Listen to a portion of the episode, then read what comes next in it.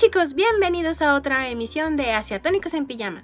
Les agradecemos por sintonizar nuestra transmisión en RHUTV, a nuestros amigos que ahorita están en el Facebook Live en Asiatónicos y a todas las personas que nos escuchan en las múltiples plataformas de podcast como Breaker, Google Podcast, Radio Public, Pocket Cast y por supuesto Spotify. Yo soy Monina y mi compañera de aquí al lado es Andy. Hola chicos, ¿qué tal? Espero que hayan tenido una muy buena semana o que estén teniendo una muy buena semana. En esta ocasión les traemos una emisión eh, llena de información. La verdad es que esta semana estuvo un poco movida. Tenemos noticias ahora sí que de todo, buenas, malas, esperanzadoras, eh, emocionantes para algunos. Y también traemos un tema muy interesante que ya saben que esta es nuestra segunda parte eh, que yo sé que les va a gustar e incluso vamos a poder iniciar una muy buena conversación. Recuerden que para todos los que nos están escuchando a través de podcast o la retransmisión, eh, pueden buscarnos en nuestras redes y de todas maneras dejarnos los saluditos, dejarnos algún comentario diciéndonos qué les pareció el programa pasado, la emisión pasada, eh, sus recomendaciones, animes, videojuegos, aquí aceptamos de todo. Igual si quieren saber acerca de algún tema que les llame la atención, bueno, pues nosotros estamos súper dispuestas a escucharlos, así que esperamos sus mensajitos en nuestras redes sociales. Ya saben que nos pueden encontrar en Facebook e en Instagram como Asiatónicos. Y bueno, pues vamos a darle comienzo ahora sí a toda esta parte informativa, ¿no, Monina? Sí, así es. Y es que vamos a empezar con la noticia negativa de la semana. Y es que el Evo en 2020 se puso en tendencia en Twitter. No sé si entre tanto chat que estén porque coronavirus se hayan dado cuenta de que hay una hubo un asunto medio complicado antes. Para los que no sepan qué es el Evo, es un torneo de luchas de videojuegos. Obviamente estamos hablando de eso. Y estaba programado para realizarse el 4 y el 5 de julio. ¿Cuál fue el problema? Pues que ahorita ya no está. De hecho, ya ni siquiera va a hacerse. Fue cancelado estaba programado y ya había sido cancelado anteriormente porque estaba programado para hacerse en Las Vegas. Decidieron hacerlo en línea, pero ahora el escándalo fuerte es que varios desarrolladoras de videojuegos y estudios decidieron retirarles el apoyo. Las principales son NetherRealm y Capcom. En resumen, los videojuegos de Mortal Kombat 11 y Street Fighter no los iban a poder jugar, entonces ese fue un golpe muy fuerte. Pero ¿por qué estas personas fueron las que decidieron quitarle el apoyo además de los gamers reconocidos a nivel internacional? Bueno, en Twitter, regresamos a esta red social, se abrió un hilo en el que un usuario desconocido expuso una serie de acusaciones de acoso sexual, entre otros, como bullying, etc., contra Joy Queller. Bueno, ¿quién es este señor? Es el fundador del Evo. Entonces, la reacción final de parte de Evo fue deslindarse totalmente. Los organizadores decidieron cesar cualquier participación de parte de este señor y cancelaron el evento. No se sabe qué ocurre porque la persona responsable o a la, que ahorita llamaremos presunto culpable no ha emitido ninguna declaración. Por el momento no sabemos nada más que lo que pusieron en Twitter, las respuestas del Evo y de muchos otros este, gamers, pero es toda la información que hay. Híjole, pues sí, es un tema bastante delicado entonces, esperemos que si ya de por sí la teníamos difíciles justamente con eventos y todo por coronavirus, pues esperemos que no, no sigan existiendo este tipo de problemas que nos den todavía más malas noticias.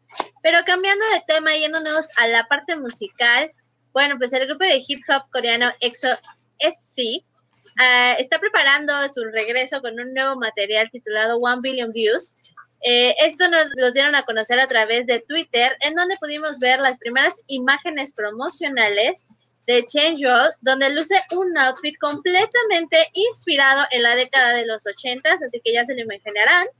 Y bueno, pues al igual que todo lo demás, se ve que el concepto de, este material está totalmente este, vinculado a esta década. Todo muy retro.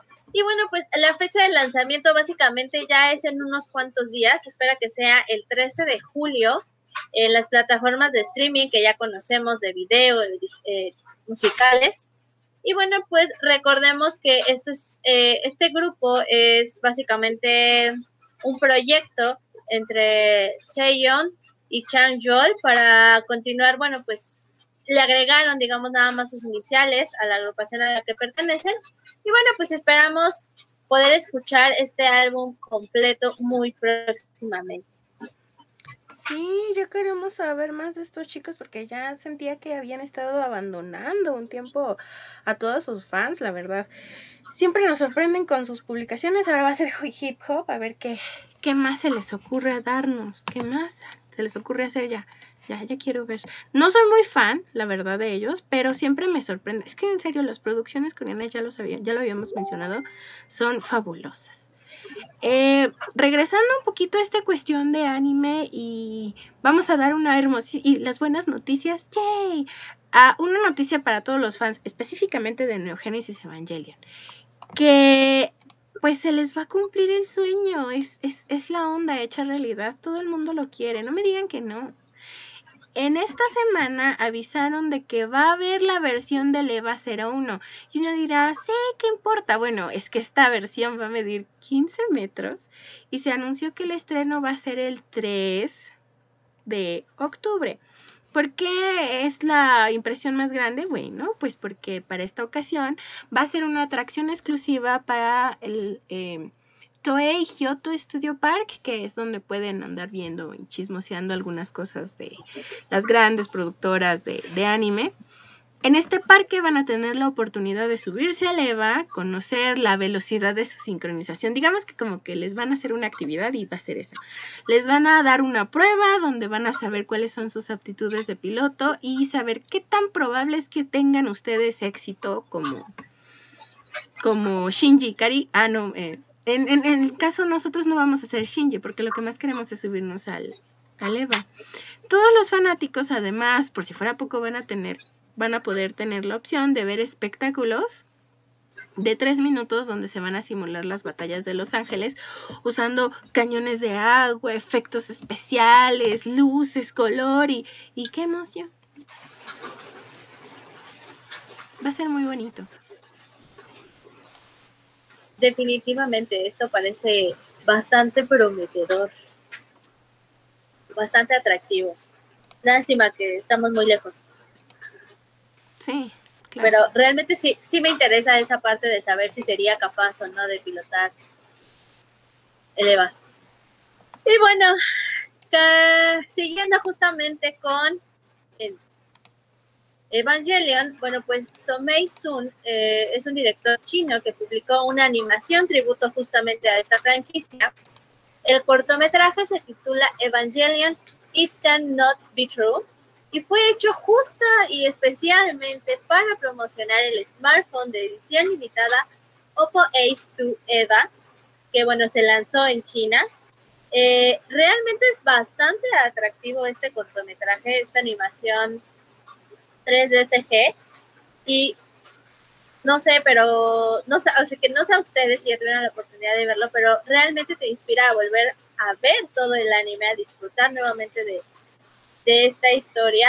Y pues obviamente este celular acompañado del cortometraje, bueno, nos tiene babeando a muchísimos, sobre todo a los que son fans de Hueso Colorado de esta historia. O sea, en verdad, esperemos que ese mercado chino pueda llegar a nuestras manos, que no se pierda en un envío tan, tan largo. Mm. ojalá pudiera existir. sí, ya sé, entre el tiempo que tardan los envíos ahorita por coronavirus y todo, pero bueno, sería genial poder tener uno de estos celulares y, disfrutar de todo lo que ha provocado Evangelion. Sí, es, es hermoso para las personas que ya hayan tenido la posibilidad de, de ver cómo llega, o sea, llega en una caja y el celular lo tienes que sacar de una cápsula donde viene como si viniera el piloto dentro. Cada uno de los de los aditamentos, desde el control, este, los audífonos, tienen cositas de Evangelion. Es adorable ese celular, yo lo quiero. Pero así ha de costar porque también tiene una tecnología muy fuerte y no, sí, ya, ¿para qué hablemos de cosas tristes? Vamos a pasarnos a circunstancias más amables. Además, ¿no se han dado cuenta que siempre terminamos hablando de Evangelion? Es como, como si Neogénesis Evangelion estuviera... Lo que pasa es que seguramente es porque ya casi esperemos si se estrena la película o no. No nos han dicho nada, no nos han dicho si sí o si no, pero seguramente es por eso. No es como que lo querramos mucho y querramos ser Shinji o, o algo así. Pasando a otros temas más amables, es que el Capitán América llega a Fortnite Battle Royale y es que ya fue un año, ¿no? Ya, ya es un año de que Iron Man nos dejó y lloramos y, y no tenía que irse el señor Stark porque mira cómo nos dejó coronavirus. Se fue y ahora quién nos va a proteger. Pero al parecer el que quieren que nos proteja es el Capitán América. Yo no soy tan fan. Pero la skin que enseñaron y lo que trajeron que eh, realmente a mí sí me gustó, me llamó muchísimo la atención. La parte bonita es que aparte de tener el skin, vamos a tener la opción de, de, ponernos el escudo en la parte de la espalda. Dicen que se puede usar como mochila, yo lo dudo más bien, se ve como si tuvieras una mochila del escudo y el mismo escudo lo vas a usar como pico para trabajar. Se ve bonito, se ve interesante. Lo que sí, obviamente, como Fortnite siempre saca la, sacadera de dinero, ¿cuál va a ser la sacadera? Pues que en este asunto el saludo especial, donde en la parte de atrás le salen juegos pirotécnicos, pues ese sí va a estar a la venta. Este skin em, sale por el festejo del 4 de julio, que es la independencia de Estados Unidos, y pues ese, ese mañana llega, para quien lo tenga, pues ya este, mueva, muévase, póngase a hacer algo productivo, pues, claro, como jugar. Y pues no, no sabemos hasta cuándo va a estar el, el skin, pero sí dan ganas así de jugarlo. Nada más un poquito, porque no soy tan fan.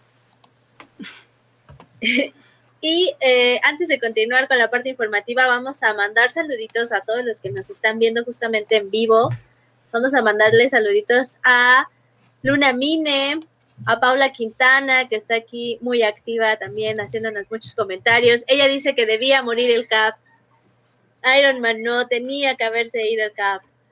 Lo sé, lo sé. también le mandamos saludos a Ricardo BL, a Carlos Rodríguez y a Tashi SP, que nos están viendo en vivo. Saludos, chicos. Saludos, chicos. Y bueno, continuando con este tema de los videojuegos, pues ya tenemos información bastante reveladora sobre lo que Nintendo presume será el juego más grande para su consola. Y estamos hablando de Paper Mario de Origami. Este juego ya está a la vuelta de la esquina por estrenarse. Se tiene previsto para el 17 de julio. Y bueno, el, digamos que el cambio más notable en la dinámica de los juegos de Mario, en comparación con ediciones anteriores, pues estamos hablando de que va a ser un juego un poquito más libre, un mundo abierto en donde vamos a poder explorar, ir y regresar de una región a otra, sin tener que eh, pasar forzosamente por capítulos en cierto orden, como eh, lo veníamos haciendo, como estábamos acostumbrados. Y de ahí en fuera, bueno, pues continuamos con esta historia en la que necesitamos buscar el castillo en donde está la princesa Peach Ahora va a ser a través de la recolección de cintas que nos digan si nuestro camino es o no es el correcto, que nos den como algunas pistas. Y definitivamente una de las cosas más sobresalientes de este juego, pues es la estética. Es bastante diferente. Se ve muy bonito, se ve muy atractivo. Eh, no sé qué piensen ustedes. Digo, sí ha habido como mucha evolución eh, admiro mucho el, arte que le dieron justamente con esta textura de origami. Yo creo que no, no debe haber sido muy fácil. Y bueno, pues todos aquellos que tienen Nintendo Switch, ¿qué opinan? ¿Sí se ve lo suficientemente atractivo? ¿Sí lo comprarían? ¿Sí lo jugarían? ¿Qué les parece este juego? Porque sabemos que de pronto Nintendo tiene altas y bajas en sus lanzamientos, así que ¿qué opinan de este Mario? De pronto Nintendo siento que se atasca mucho explotando o sobreexplotando a Mario Bros. y a Chole. En este asunto, el ver la dinámica de cómo va a ser el juego me recuerda mucho, yo sé, a Little Big Planet, que también está muy explotada de parte de PlayStation. de hecho, es su similar totalmente. Y obviamente Little Big Planet está inspirada en Mario Bros. Pero este, este cambio de Paperman me recuerda mucho a, ese y a Terran, Terranova. No. Terre. Ah, era un juego de Ter algo. Que se, pues, era, de origami totalmente. También Little Big Planet me recuerda por las pegatinas. Entonces es así como que. Ajá. Pero la parte interesante es que vas a poder ir y venir y no va a ser por etapas. Yay. Bien. Aplausos, Nintendo. Aplausos por ti. Regresando a este, ya se está volviendo moda. Ah, está, hay muchas modas.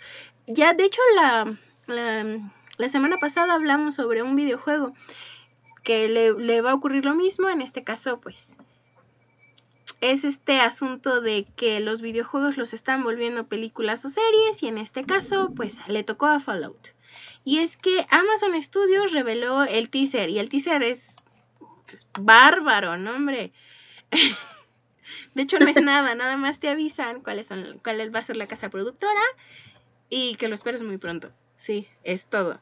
Mm, ¿Cuál es la parte interesante? Bueno, de que, de que Amazon Studios está dando la lucha contra Netflix para ver qué es lo que hacen. Sí, pero la parte interesante es que los encargados son Lisa Joy y, Joanna, y Jonathan Nolan, que son famosos por crear la serie Westworld, y que el productor del videojuego, el productor ejecutivo de Bethesda Game Studios, que son los creadores del juego de Fallout, están trabajando en conjunto. En las entrevistas que se han hecho poquísimas declaraciones, son como que nada más echan flores de, ah, estoy muy feliz de poder trabajar con él. Y el otro contesta, yo estoy súper emocionado. Aparte que nos tiene emocionados en mi punto de vista y que deberíamos de pensar que las cosas van a salir bien, es que esta casa productora, Kilter Films, y el estudio creador del videojuego van a trabajar en conjunto. Porque tenemos muchas películas de historias de terror donde cada una hace lo que se le pega a su regalada gana, no respetan ni el guion, ni la historia, ni incluso la estética de los personajes. Entonces, que decidan trabajar en conjunto, pues ya por lo menos es un avance en mi punto de vista. Pues ya veremos qué tal. Eh, este año como que siento que anunciaron mucho, no sé si es como, ya se volvió, o se está volviendo tendencia a llevar este tipo de historias a, series. Ah, no nos queda más que esperar antes de poder dar como una crítica constructiva hacia el trabajo que se logró. Sí. Y eh, bueno, pues tenemos que también en las noticias, después del anuncio de la cancelación de la E3, porque ya sabemos, coronavirus, gracias, varias compañías de videojuegos pues han decidido desarrollar sus propios eventos para lanzar pues estos avances, dar sus noticias, eh, todo en forma online. Y bueno, pues Bandai Namco no fue la excepción. Así que en esta ocasión nos va a presentar el próximo 22 de julio eh, su evento, el que llamó Play Anime Live, en donde pues nos promete revelarnos todas estas novedades y proyectos para las consolas actuales y las futuras, eh, así como pues obviamente muchas noticias sobre anime. Para todos los que les interese y que son fans de seguir estos eventos porque quieren tener la información antes que muchos, eh, va a ser la transmisión más o menos a las 6 de la tarde, hora México. Si nos están viendo de otras partes del mundo, nos están escuchando de otro lado, eh, hagan sus, sus cálculos. Tenemos la hora México, que son las 6 de la tarde.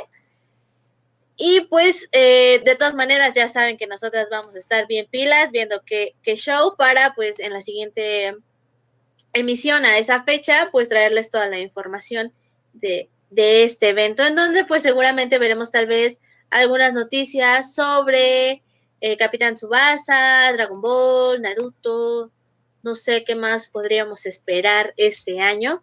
Eh, esperemos que nos tengan cosas interesantes. Sí, pues vamos a ver qué hay, porque se supone que Bandai tiene muchísimos derechos de un buen de la distribución de un buen, regularmente casi todo lo de Toei Animation. Entonces, tal vez encontremos una sorpresa Sailor Moon, quién sabe guardemos esperanzas. Digo, nada, nada está cerrado. yo queriendo, mi, mi yo interno queriendo decir que hagan un videojuego de Sailor Moon, por favor. No, no, no, estoy desesperada, solo soy yo. y ya que estamos hablando, de hecho, de estos eventos anuales cancelados por culpa del coronavirus, bueno, pues siempre hay una luz de, al final del arco iris. ¿Cuál fue nuestra luz? Ya hablamos de que este todo el mundo lo quiere hacer online y la parte bonita del online a veces, a veces se les prende el foco, es que lo hagan gratis emociona mucho porque va a ser la primera Comic Con. Que no va a ser en San Diego y uno no va a soñar con ir a San Diego, eh, porque la verdad yo sí siempre quise ir, porque me daban mucha curiosidad.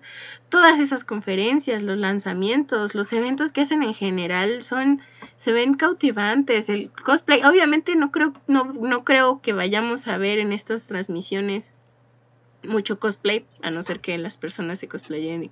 Va a ser muy raro. Tengo mucha curiosidad también por estos, estos eventos digitales. Eh, va a ser del 22 al 26 de julio. Y todos estos eventos van a ser gratis. Se supone que por lo que lo que han estado poniendo en sus redes sociales es que los van a dividir por canales. Y las cámaras van a estar, bueno, lo, en diferentes locaciones que no son locaciones, obviamente va a ser la casa de alguien o el estudio de alguien, pero sí me da muchísima curiosidad ver cómo van a desarrollar esto porque, pues porque es online al final de cuentas. Es bonito. Sí, es, es, o sea, es, es bonito, sabemos que igual no vamos a tener, como decías, toda esta magnificencia de haber ido a una Comic Con en San Diego, pero eh, será una experiencia diferente y esperamos poder disfrutarla y que en verdad pues nos deje algo memorable, aunque sea en modo online.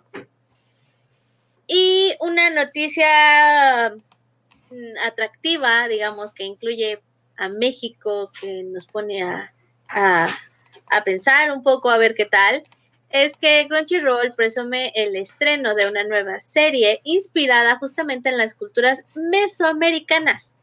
Esta serie se llama Onyx Equinox. Eh, fue creada por la ilustradora Sofía Alexander, que es una mexicana que radica en Estados Unidos. Ya saben, si vives en México, como que los proyectos no, no funcionan igual. y pues ya nos dejaron el tráiler, en donde podemos ver que pues sí son unas líneas más fuertes de dibujo. Y la historia eh, está basada en Isel, que es un joven azteca, justamente, que es el elegido para cumplir con su destino y cerrar las cinco puertas del inframundo. Eh, obviamente en esta historia, bueno, pues se va a demostrar un poco la importancia de la humanidad y pues como siempre tiene que haber una trama fuerte, pues vamos a tener ahí la presencia de los dioses, ya que esta misión se la asignaron ellos y prometen que de ser cumplida exitosamente, bueno, pues le regresarán a su hermana y con ello a su familia, ya que fueron ofrecidos a los dioses. Para todos los que conocemos un poco de la historia de Mesoamérica, pues espero ver sangre, este, espero ver mucha batalla, porque así que digan que pacíficos seamos, pues como que no. Sí, de hecho, al principio, eh, la trama que desarrollan es que el personaje principal es huérfano porque sacrifican a los dioses a toda su familia. Y realmente los trazos a mí me recuerdan no, no, no tanto un anime, me recuerda más a, la leyenda de Ang, el avatar. Que o Ben 10 o esas series como no, no, no la consideré tanto anime. Yo leí muchísimo que me dijeron, nuevo anime, no, el hecho de que Crunchyroll lo haga no quiere decir que sea anime. Es serie. Serie animada. Serie animada. Pero no la considero anime. Como que siento que le falta. Pero aún así se ve muy interesante y no sé bien si es el primer acercamiento de parte de, de una producción. Pero este, a culturas mesoamericanas mm, no sé bien. Por ahí debe de haber uno que otro. Como tal, eh, yo recuerdo, no recuerdo bien el título, en verdad, soy muy torpe con los títulos, también es una producción de Crunchy, bueno, la tiene Crunchyroll. Mm, no está como tal vinculada a las culturas, sin embargo, la estética tiene pirámides, eh, tiene también ahí demonios y todo, eh, diferentes culturas. No tanto como Mesoamérica, pero sí de pronto los entornos nos recuerdan a Mesoamérica. Entonces creo que ya existen como algunos acercamientos en cuanto a la estética pero pues habrá que ver. Digo, al final de cuentas, esta sí me parece una historia interesante. Como te dije, espero, tengo grandes expectativas. A ver, que no me defrauden. A ver qué pasa. Y ahorita que estamos hablando de Crunchyroll, pues de hecho el día eh, de hoy, viernes, pues ya le salió contrincante a Crunchyroll, por lo menos como competencia en esta onda de las plataformas y el anime. La plataforma Fumination hizo su anuncio oficial en la cuenta de Twitter sobre su arribo a México y en Brasil. ¿Qué es Fumination? Es un servicio en streaming donde tienes lo mismo. Vamos a tener diferentes opciones para ver animes. ¿Qué nos prometieron? En el Twitter nos prometieron eh, que las series van a estar subtituladas, que va a haber algunas series que van a tener doblajes al español y obviamente doblajes a portugués porque Brasil y que están programados para transmitirse a partir de otoño. ¿Cuál es el primer anime que está confirmado? Pues son Tokyo Ghoul Re, la versión Re. Y lo malo es que estos chicos no se pusieron mucho las pilas, porque el Twitter de ellos está censurado para nuestra región de Latinoamérica. Lo cual es muy bobo porque se supone que si quieres tener un mercado de Latinoamérica, ¿por qué demonios censuras? No lo entiendo. Se me hace que ahí les falló el community manager. Pero bueno, esperemos que se les prenda el foco y se iluminen un poco y nos dejen ver bien, bien todas las propuestas que tienen. Así es. Y bueno, pues creo que hasta aquí llegó nuestra parte informativa. Tenemos comentarios. Eh, Paula Quintana nos dice Pozole. Ricardo nos dice Ricardo nos dice que hace falta un Assassin's Creed México. No lo sé. Sí, fíjate que sí, yo sí, yo lo apoyo. Hay muchísima historia de este lado y muchas, mucha historia truculenta. imagínense que lo empiecen igual desde la conquista. A ver qué ocurre. Que haya llegado con la conquista. Se avientan varios juegos. Sí. Nada más inspirados en México. Sería bastante interesante. Y bueno, pues como les comentábamos, hasta aquí llegó nuestra parte informativa. Ya saben, nos pueden dejar sus comentarios si les gusta, si no, si tienen expectativas, si ya lo vieron, si conocen algo parecido. Esperamos eh, verlos en Facebook, en Instagram. Y pues ahora vámonos con el tema de la semana. Mm. ¿De qué vamos a hablar hoy? Bueno, pues vamos a hablar de lo que, de un género, yo creo que es el más popular, o al menos de los más populares, tanto en anime como en manga, que es el shonen. Este género rápidamente lo vamos a ubicar porque, bueno, se caracteriza eh, por series que son de grandes lapsos de acción. O sea, hay mucha acción. Sí, tiene de pronto un tanto de drama, escenas de tensión. También suelen ser con, con este tipo de escenas muy humorísticas. Y pues la mayoría de sus personajes son masculinos. De hecho, hay uno que no, hablaremos más adelante ahí de una excepción, que seguramente hay más, pero al menos mencionaremos una. Y eh, sobre todo está justamente en un rango de datos. Sabemos que eh, esto de los géneros se divide tanto como por edad como por hombre o mujer de pronto. Y bueno, pues aquí vamos a ver que la mayoría de los protagonistas pues son adolescentes, ya ligeramente hacia la edad de los, de los adultos. Y pues siempre son como los típicos compañeros de combate, de pelea. Suelen demostrar mucho como esta unión, este compañerismo. Y pues también hay mucho fanservice en este, en este género, hay que admitirlo. Lapso para los nuevos. ¿Qué es el fanservice? Bueno, los fanservice son momentos para divertir a los seguidores de las series. Estos momentos o eventos no afectan a la trama y realmente si los quitas no son necesarios. No se confundan con el relleno, porque el relleno de plano no sirve para nada.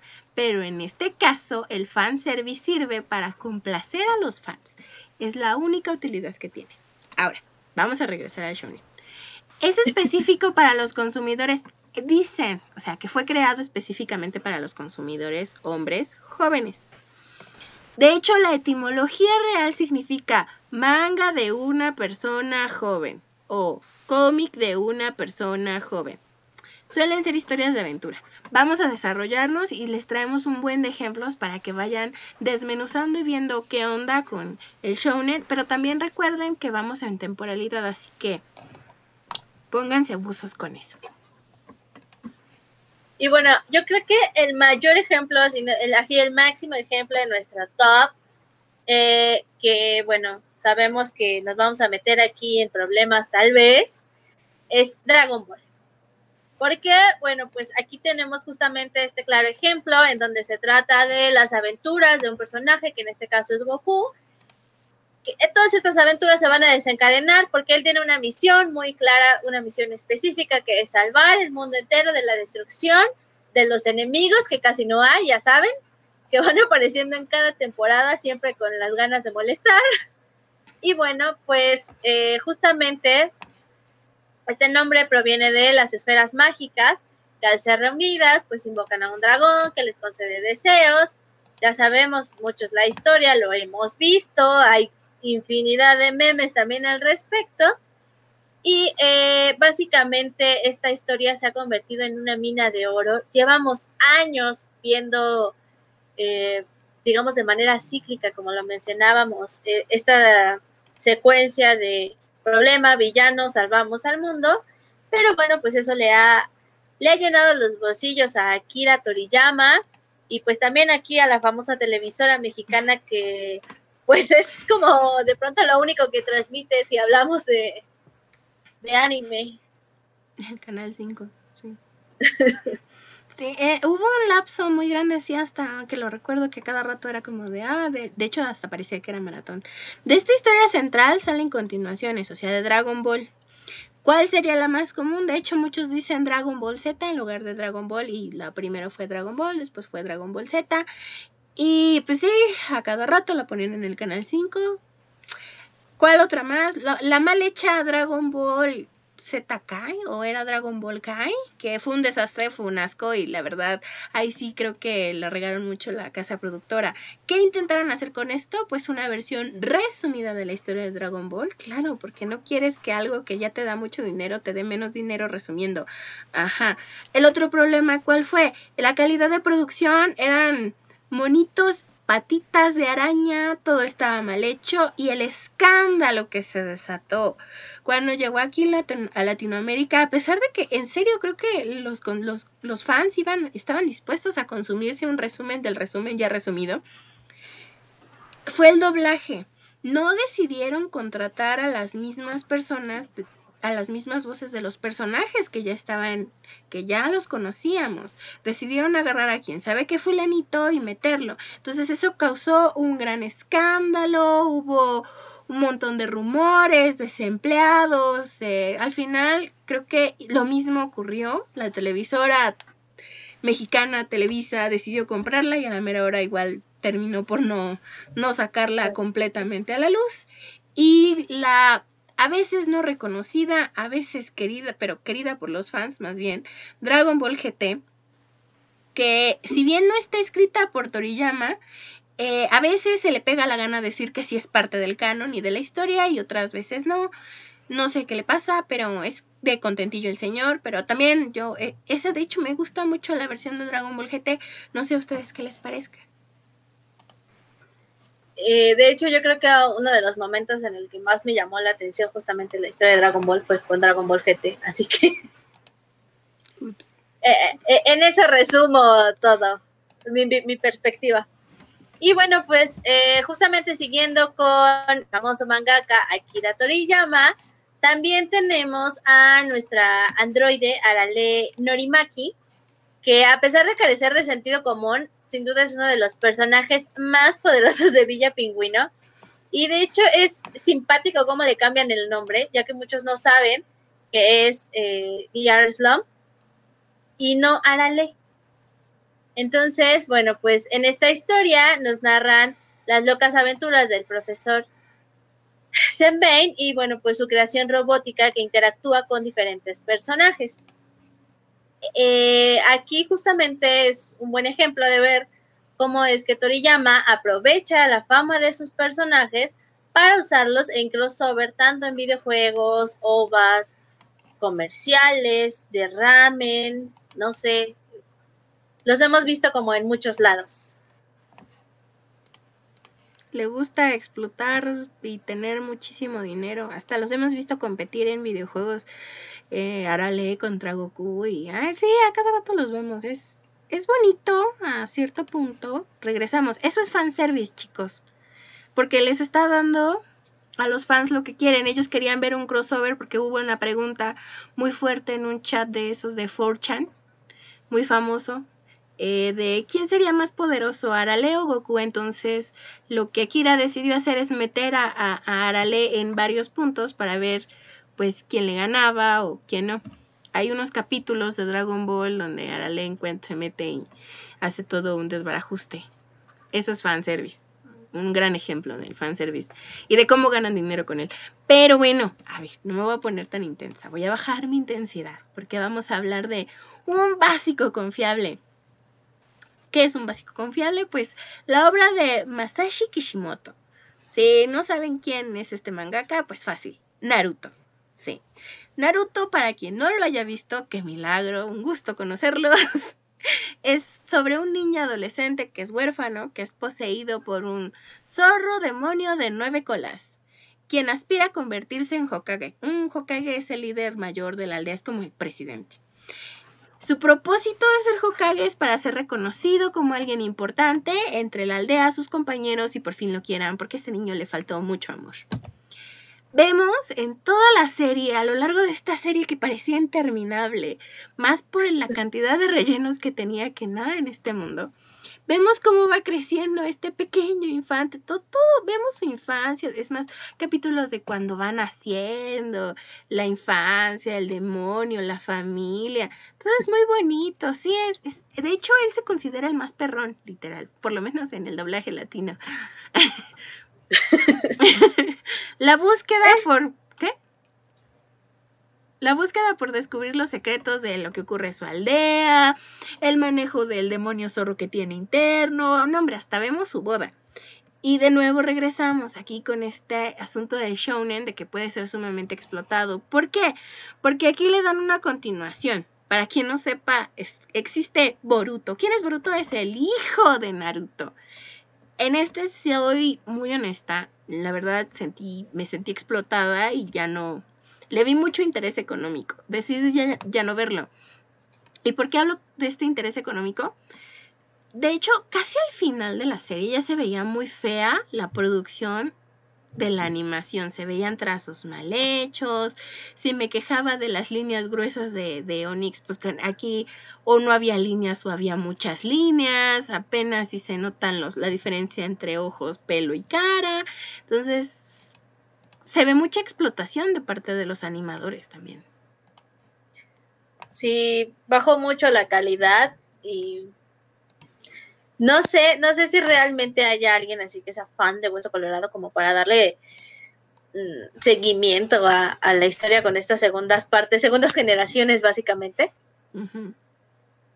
Pero bueno, eh, justamente entre otros ejemplos de, de, este género, también está Bleach de Tite Kubo, en donde nos narra las aventuras de Ichigo Kurosaki un joven adolescente de 15 años que accidentalmente absorbe los poderes de una Shinigami llamada Rukia Kuchiki y es obligado, bueno, pues a orientar a las almas buenas y después de la muerte y defenderlas de los Hollows, eh, que son estos espíritus malignos que tratan de devorarse las almas eh, este fue muy polémico, ¿por qué? Porque es uno de los mangas que casi no vio la luz al final, sufrió muchas cancelaciones, eh, sobre todo de las editoriales, debido a que pues lo postergaban porque de pronto competía con otras que eran muchísimo más populares, entonces pues como que lo iban dejando, lo iban dejando, lo iban dejando, y bueno, de hecho, eh, varios fans han pensado que, pensado que el final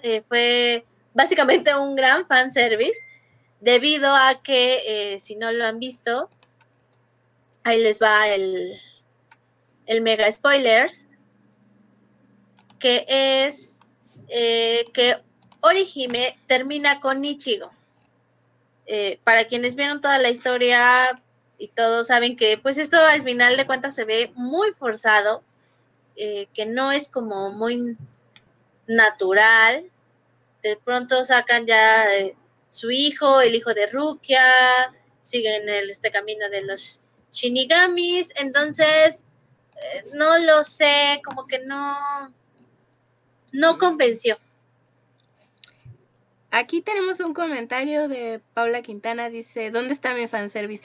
De hecho, el fanservice más que nada fue para el público japonés porque en el anime donde se, en la revista donde se publicaba, se hizo, se recibían muchísimas cartas, la editorial recibía muchísimas cartas de que Rukia no merecía estar con Ichigo y viceversa. Entonces, eh, ahí fue cuando les, les dieron, hicieron caso a los fans a los fans de ese lado, porque obviamente Japón solamente se escucha entre ella misma. No me voy a poner triste. Y eso fue lo que ocurrió. Esa es la explicación que, dio. No voy a profundizar más. Dilo sin llorar. Tenemos todavía mucho, mucha información y muchas quejas porque, ay, bueno, a ver, nos quejábamos del relleno de Naruto. Nos quejamos del mal final que le hicieron Bleach bueno, para los que muchos dicen, ay, las series son rápidas, ay, otras parecen interminables. Les voy a presentar la serie más interminable de todos los tiempos, que ya hasta se ganó un Guinness, porque no ha terminado. Esta historia la siguen más de 299 millones de personas. Y seguramente por eso tiene muchísimos capítulos. ¿No saben cuál es? Yo creo que sí, ¿verdad? Lo estoy leyendo por ahí por los comentarios. One Piece. De que el One Piece es la leyenda de un tesoro oculto que, aparte de volverte supermillonario, te va a volver el rey de los piratas. Nuestro personaje principal es Luffy the Monkey, que cuenta con la super habilidad de la fruta del diablo, Gomu Gomu, Gomu Gomu no Mi, algo así. Eh, que le permite estirar su cuerpo así grande, grande, grande, como los hombres de goma, esos que, que estaban de moda en los ochentas. Esos mismos, así, identiquito. Además que este puede mucho más, todo lo que, creo que todo lo que le da la vida. Eh, está con su tripulación y buscan valientes y aventureros surcan los mares en busca de este tesoro. Este tesoro que llevan buscando más de 900 capítulos. Sí, asústense. Y de seguro van por mil. Yo para como veo mil y algo ya. No le veo fin le he estado monitoreando porque este es uno de estos animes que si no te subes a tiempo en ese tren, ya no lo quieres hacer. Yo ya no quiero ver así. Me acuerdo cuando todavía iban en el capítulo 400 que dije, igual y todavía sí me atrevo a ver a One Piece. Pero de la noche a la mañana volteé y ya eran 900 y tantos y dije, no, espérate, no, ya no, ya, me quedé aquí por siempre porque... Porque no, es muchísimo. Sí, de, de hecho yo, yo no me subía de ese tren, o sea, definitivamente todo el mundo habla de One Piece y eso, pero prefiero ver como el resumen a chutarme los 900 capítulos. Sí. Porque no, no, no, no, ahora sí que no, no me va a dar la vida para los 900 capítulos de una sola serie. Y eh, siguiendo con esta serie, es que para mí resultó bastante atractiva de mis favoritas, tal vez por la temática es Soul Eater, es un mangaka de Atsushi Onkubo y es de los pocos shounen que justamente como mencionaba al principio, tienen a una mujer como protagonista. Eh, esta protagonista pues es nada más que la jovencilla Maka Albarn, que junto con su arma humana que es Soul Eater Evans y varios de sus amigos, eh, Black Star, Dead the Kid, y no me acuerdo cómo se llaman, sus armas Patty y Patty y alguien más. no me acuerdo, pero bueno, las hermanas Thompson eh, son eh, estudiantes de una escuela de shinigamis y bueno, pues para empezar, como para tener su graduación, digamos, si unos profesionales, pues tienen que recolectar 99 almas eh, malas, almas básicamente que le pertenecen a los criminales. Y finalmente la número 100 tiene que ser la de una bruja. De esta forma, ah, bueno, pues ya se convierten como tal en Shinigami y pues las armas tienen este título como profesional. La aventura es bastante interesante. Eh, yo sí me quedé como muy emocionada de pronto, si era así como de, oh por Dios, pero ¿qué va a pasar? Tiene giros interesantes, personajes muy bien construidos. De pronto sí, aquí este es uno de los ejemplos en donde también se nota eh, mucho el drama, pero como en muchos otros casos también hablan mucho como de esta superación, de creer en ti mismo, de que lo puedes hacer y de que tienes que confiar justamente pues en tus compañeros. Si tú lo deseas, puedes lograr algo así. Básicamente. Pues este no me dieron muchas ganas de verlo más que nada por la estética. La sentí muy volvemos a lo mismo, muy líneas muy gruesas. Sí, de hecho tiene una estética diferente, pero al final creo que es parte de su atractivo. Por ejemplo, una de las cosas que más llama la atención es la presentación del sol y la luna, dependiendo del momento del día en cada capítulo. Entonces, sí, es, una animación un poco más tosca, de hecho. No hay tanto detalle en, los trazos, pero pues tampoco es este, que son como treinta y tantos capítulos, entonces tampoco es muy infinita si la quieren ver. Sí, sí es una animación diferente, una historia diferente, pero eh, para mí es recomendable. Y tiene muchos momentos graciosos del personaje básicamente más inesperado. Antes de continuar, quiero mandar saludos a Rotenorio, a Miguel Ángel Certuche. Muchas gracias por estar viendo el programa. Saluditos. y vamos a continuar con esta bonita historia. En el 2000, mientras Natalia Lafourcade buscaba a Gael García, se estaba publicando en Japón Inuyasha, que también se transmitió esta en TV Azteca en el canal 7 por un reducido espacio de creo que un mes y medio. No, no, no lo alcanzaron a terminar. Esta serie de la famosa mangaka Rumiko Takahashi rompió muchos estándares de negocio, como siempre. ¿De qué trata la historia? Antes les voy a decir la historia. Eh, Kagome, que por cierto le, cambiaron el nombre, aquí en, en, Latinoamérica le llamaron Aome y su nombre es Kagome. Si lo repites rápido terminas diciendo Aome básicamente. Kagome cae por accidente en un pozo y ese pozo es un portal para pasar a la edad feudal. Entonces ahí es cuando conoce a Inuyasha, que es un semidemonio, tiene las orejitas de perro, y descubre que es la reencarnación de una sacerdotisa que fue quemado su cuerpo con una perla de Shikon. Esa perla sale de su interior, se la roba un demonio y esta Kagome agarra, le dispara y la perla se disipa en todos lados, en todo el Japón y también en su, en su lado de Japón, en el Japón actual, digamos, ni tan actual porque ya es 2000, o sea, ya estamos bien lejos. Pero así es como empiezan estas aventuras. ¡Yay! Y sale también el malvado, ¿no? Naraku. El eh, los capítulos son 190 más cuatro películas, más ocho ovas. es interminable. ¿Y cuál fue la, la, parte triste de que fuera interminable? Pues que casi sí lo es. De hecho, en 2004 deciden pausarla porque ya no tenían, a, pesar de los 190 capítulos y todo lo que les mencioné, no tenían el dinero suficiente para terminarla.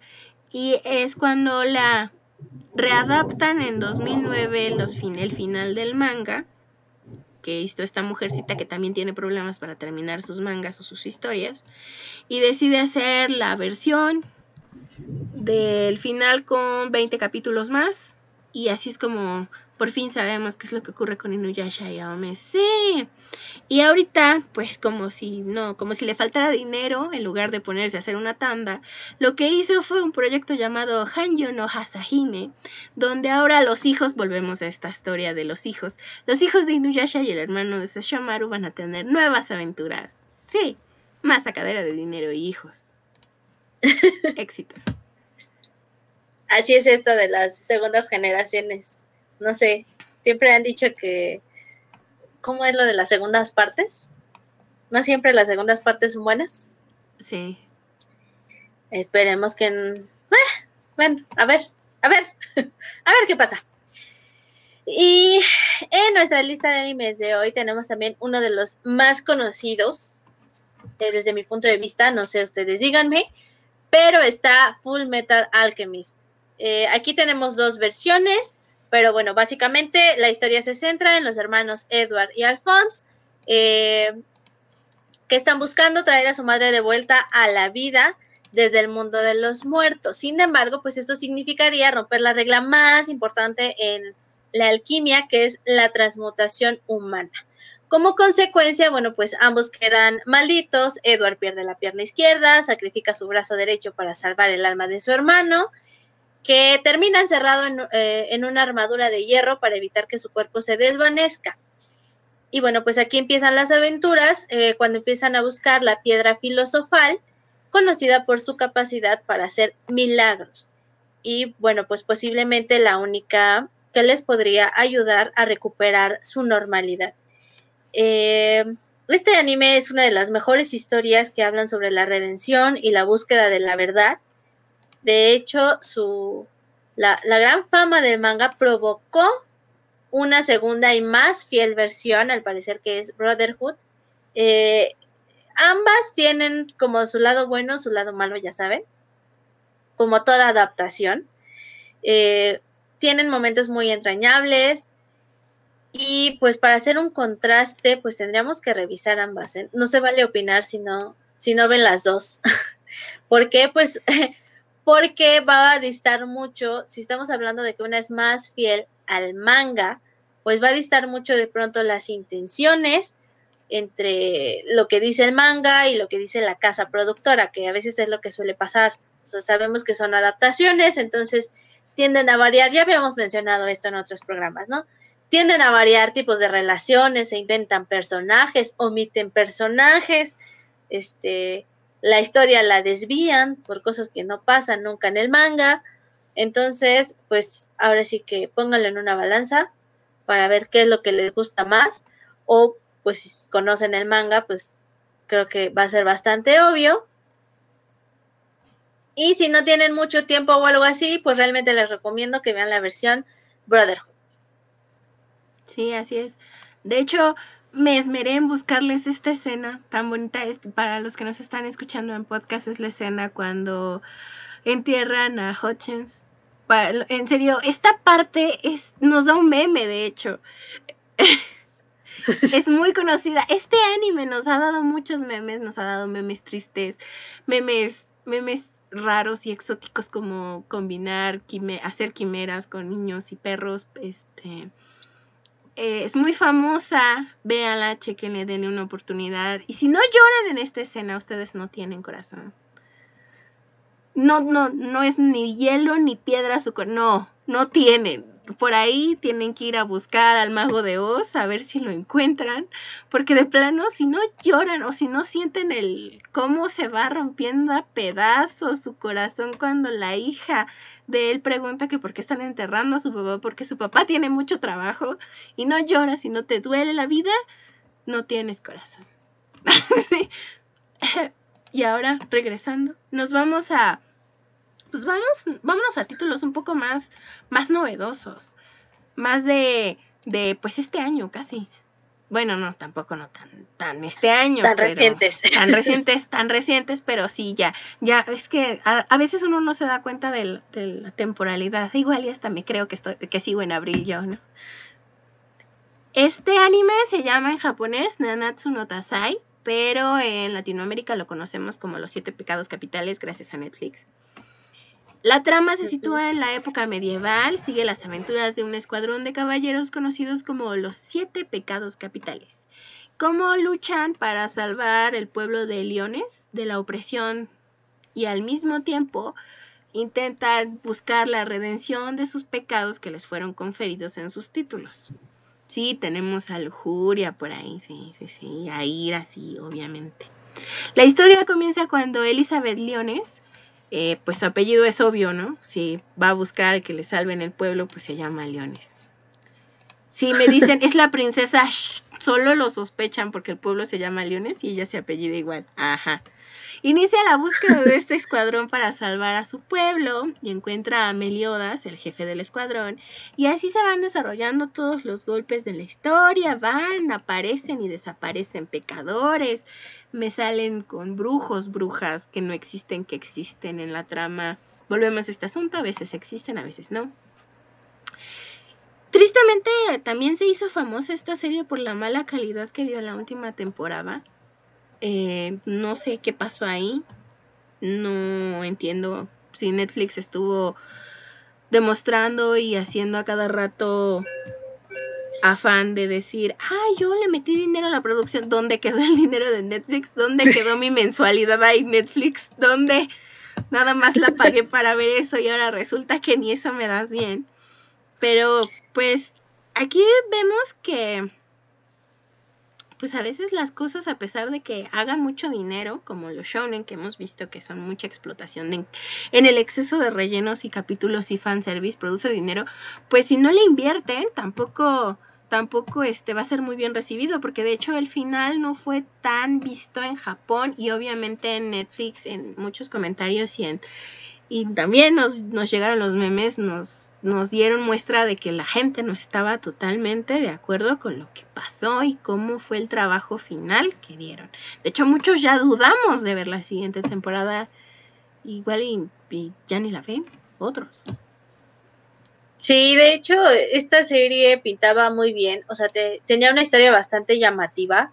De hecho, creo que eh, era uno de los motivos principales para verla, al menos para mí, eh, era esta historia, ya saben, tiene mucha fantasía, es una de las que tiene mucha fantasía, tiene demonios, eh, mucha mitología, de pronto, ya saben, estas creencias eh, religiosas y bla, bla, bla. Entonces, era bastante intrigante, pero el hecho de que bajaran la calidad en la animación, híjole, sí pegó mucho y sí afectó. Entonces, ah, como dices. Y siguiendo justamente con animes que hablan de demonios, y animes actuales, pues tenemos a Kimetsu no Yaiba, o también conocida como Demon Slayer, que es básicamente uno de los más famosos actualmente. Su manga básicamente lo, logró romper récord de todos los récords. O sea, ya dejen de lado Bleach, Naruto, One Piece. Se los llevó de calle, no sé, como que llegó en un momento en el que estaba todo tranquilo y se volvió el centro de atención. Y pues es que esto como lo medimos, bueno, pues porque su popularidad pues rebasó eh, su país de origen. Creo que ha tenido muy buen recibimiento aquí en México. También veo mucho mercadillas. Merca... Ando muy... Ando muy torpe. Ando muy torpe el día de hoy, discúlpenme. aquí he visto de, de, de, todo al respecto de esta serie. Y... Eh, ¿Cuál ha sido tal vez parte de su éxito haciendo este análisis en historia, animación y todo? Bueno, pues creemos que podría ser la tecnología justamente para hacer eh, animaciones, eh, lo que está marcando la diferencia, dado que siguen como de pronto estos patrones en cuanto a estereotipos de en el grupo hay eh, ciertas personalidades, pues que es lo que le dan sabor a la serie básicamente. La historia fue escrita e ilustrada por Koyoharu Gotoge. Y bueno, pues el personaje principal es Tanjiro, que es el hijo mayor de la familia, quien decide un día, pues, justamente en apoyo a la familia, sale a vender carbón. Y bueno, pues mientras él estaba en el pueblo, su familia es atacada por un demonio. Regresa, encuentra pues todo el, la escena básicamente toda su casa ensangrentada y descubre que la única sobreviviente al ataque es su hermana Nezuko. Nezuko. Te digo que hoy ando medio torpe. Sin embargo, pues eh, su hermana fue transformada en un demonio. Y pues ahora Tanjiro se da la tarea de buscar cuál es eh, la posible cura para regresar a su hermana a ser una humana normal y pues obviamente tal vez cobrar venganza por lo que le hicieron a su familia. Aquí pues igual en esta historia encontramos mucha risa, mucho drama, personajes adorables que dices, aunque no es el principal, te cautiva, hemos visto también que hay muchos que han hecho justamente este cosplay grupal en varias ocasiones, justamente. Es muy colorido, sin embargo, bueno, pues tenemos eh, la base de historia que es muy parecida a las anteriores, ya saben, es un grupo, se juntan, pelean en este caso contra el mal, contra los demonios y pues van van de aventuras de pueblo en pueblo cazando demonios básicamente. Y pues también estamos esperando eh, nuevas temporadas, tenemos una variedad bastante amplia de personajes, todos estos cazademonios, y pues ya veremos qué es lo que nos presentan en posteriores entregas. Así es, tenemos una película pendiente de ahí que de hecho nos la dan al final del capítulo, del capítulo final de temporada, digamos, y pues a ver qué se desarrolla. Me encanta ahí la estética de, de, los personajes, me encantó, de hecho creo que por eso fue que decidí verla, yo ni siquiera sabía todo el boom que había de que rompió el man, el manga había roto este Guinness a nivel internacional, yo no sabía nada.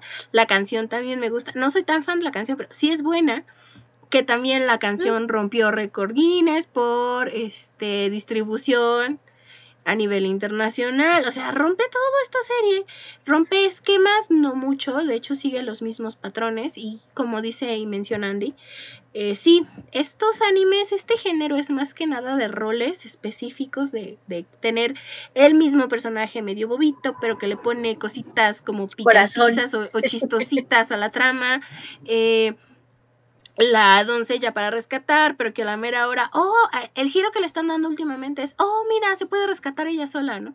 Como de, ay, ya la pensaba bobita, pero no es tanto estilo Elizabeth lo que hace en la segunda temporada. Más o menos. Eh, sí, no, no, quiten esa tercera, insisto. Eh, eh, ¿Son todos estos? No como lo han visto, como se han dado cuenta, seguramente si, los, si ustedes han visto anime, pues hay muchísimos, de hecho hay infinidad de series. Sin duda nos faltó hablar de muchas famosísimas, famosísimas. Tan solo de las famosas que nos faltó hablar fue Pokémon. Death Note, Hunter Hunter, Attack of Titans, My Hero Academy, One Punch Man, Fairy Tail, Tokyo Ghoul, Yu Yu Hakusho, Hintama, Ronin no Kenshi. Ay, Dios, son tantos que en serio, son un mar de historias. Sí, al final de cuentas, como se dieron cuenta, todas son de aventura. Pero aquí lo que cuenta para llamar la atención son los personajes y el estilo de animación. Es uno de los géneros más comerciales y explotables y que seguramente cada estudio productor de anime debe de tener como 20 para poder mantener los otros que no son tan famosos. Pero pues esa es la forma, al final de cuentas esto es un negocio, al parecer, porque yo no gano nada de dinero viendo anime. Pero bueno, existen varias editoriales que se dedican a sacar esto, como la Shonen Jump, que de hecho es una revista especializada en eso. En otros programas intentaremos profundizar más sobre los animes y mangas que nos faltaron. Si ustedes tienen uno por recomendar aquí, pónganos en, los mensajes. Para los que estén en podcast, los invitamos a seguirnos en redes sociales y que nos digan, oye, te faltó este, es que este es mi favorito, tienes que ver tal, tienes que... Estamos abiertos en redes sociales para ustedes y no solo mándenos las sugerencias. Por el momento, vamos a a darle saluditos y agradecimientos por vernos a Ricardo, a Paula Quintana, a Luna Mine, a Ro Tenorio por acá, a Miguel Ángel Certuche, que creo que todavía los, nos sigue viendo, a Kuroi Kuneko, Muchísimas gracias, muchísimas gracias. Es que no sé de qué lado se me va la onda luego. muchísimas gracias por estar viendo el programa. A las personas que no, que nos están viendo pero no nos comentan nada, saluditos y gracias por vernos también. Se, les agradece por escuchar todo lo que estamos diciendo. Muchísimas gracias. Aceptamos réplicas. Sí, Ah, con mucho gusto aceptamos réplicas. Y gracias a las personas que nos están escuchando en la retransmisión por RHUTV y les recordamos que nos pueden llevar cuando se les pegue la regalada gana en las múltiples plataformas de podcast. Una de nuestras favoritas es Spotify porque esa es la única de las pocas, aparte de Google Podcast, que nos deja descargarlos. Y pues esto fue todo. Muchas gracias. Yo soy Monina. Y yo soy Andy. Y recuerden que también nos pueden encontrar en YouTube por si quieren eh, ver más estos programas o ver las loqueras que luego hacemos, Monina y yo, eh, jugando, criticando algo, pues también nos pueden encontrar en YouTube, igual como Asiatónicos. Así que pues esperamos verlos pronto y tenerlos en nuestra próxima emisión.